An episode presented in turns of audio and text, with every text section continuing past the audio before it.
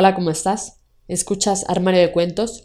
Yo soy Mari Carmen y antes que nada me gustaría mandar un saludo a todos los que nos escuchan desde Argentina, Estados Unidos, Perú, Colombia, Chile y dentro de la República Mexicana.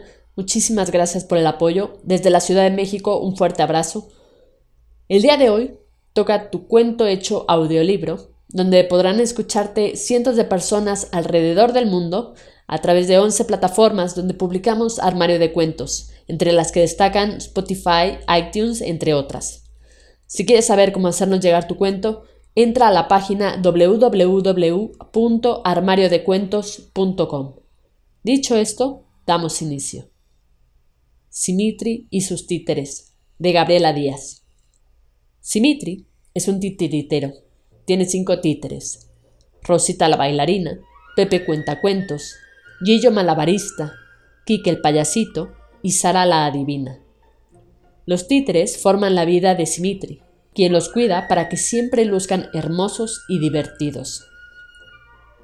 Todos los días, antes de presentar su show, Simitri habla con cada uno de ellos. Tal parece que le entendieran. En cada función, Simitri tiene los personajes tan bien definidos en voz, vestuario pero sobre todo la actuación de cada uno de ellos. Algunas veces se presentan solo tres o dos, pero cuando hay más público, a voces de toda la gente salen los cinco y dan un magnífico espectáculo. Tanto gusta que las personas colocan monedas y billetes en el botecito. El botecito se llena. Simitri y sus cinco títeres salen a dar las gracias.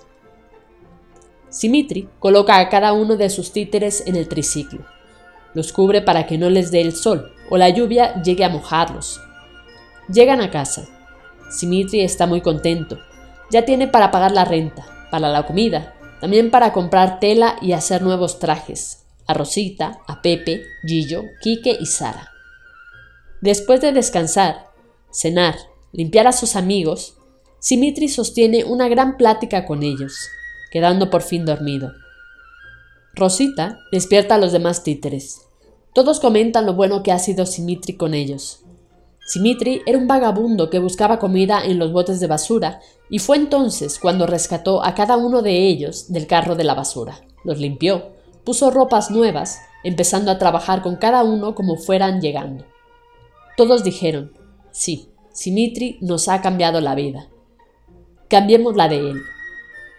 Todos se pusieron a coser un gran traje para Simitri, de color azul, grandes botones dorados, cordones plateados a los costados, remendados los zapatos de Simitri, y por primera vez, cada uno preparó su vestuario.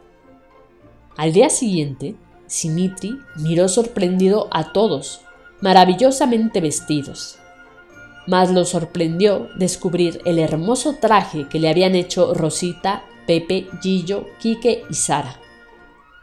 Por la tarde, Simitri acomodó a todos en el triciclo. Rumbo al zócalo de la Ciudad de México. Como era domingo, la plaza estaba llena. Había muchos niños y niñas que ansiosos esperaban empezar el show. Simitri se había puesto su traje, colocó a sus títeres en una silla, y a gritos de todos empezó la función. Tal parecía que los muñecos cobraban vida. Quique, el payasito, vestido de amarillo con naranja, zapatos rojos, pelo azul y su nariz roja, fue el primero en salir, contando tantos chistes que los niños y grandes no paraban de reír con tantas ocurrencias de Quique.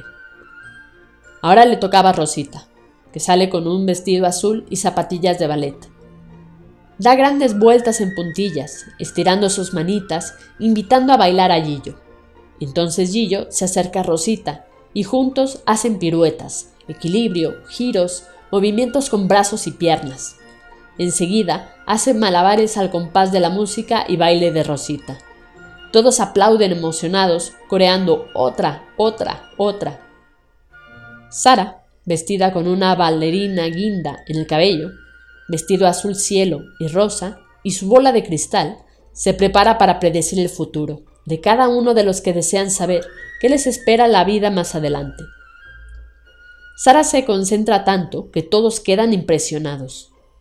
Por último, le toca a Pepe Cuentacuentos, que empieza a contar el cuento de cinco muñecos que fueron arrojados a la basura, A Rosita le faltaban dos piernas, a Sara un bracito, a Gillo los ojos, a Pepe y Quique tenían las manitas quemadas. Cuando fueron encontrados uno a uno por un vagabundo llamado Simitri. Él los llevó a casa, los limpió, los reparó las partes que hacían falta, curó sus heridas, remendó el corazón roto por el abandono de los seres que un día los quisieron. La historia que contaba Pepe conmovió tanto que algunos lloraban. Cuando Pepe terminó de contar el cuento, Simitri abrazó a Rosita, Sara, Gillo, Quique y Pepe. Simitri y sus títeres fueron invitados a varios programas de televisión, donde Rosita, Sara, Gillo, Pepe y Quique cobraban vida en cada presentación de su show. Fin. Esto ha sido todo, espero que te haya gustado. Si fue así, compártelo con todos tus amigos. No olvides comentar qué te pareció este cuento de Gabriela Díaz. Recuerda seguirnos en nuestras redes sociales, Facebook, Twitter e Instagram. Nos encuentras como Armario de Cuentos. Con esto me despido. Cuídate mucho. Hasta la próxima.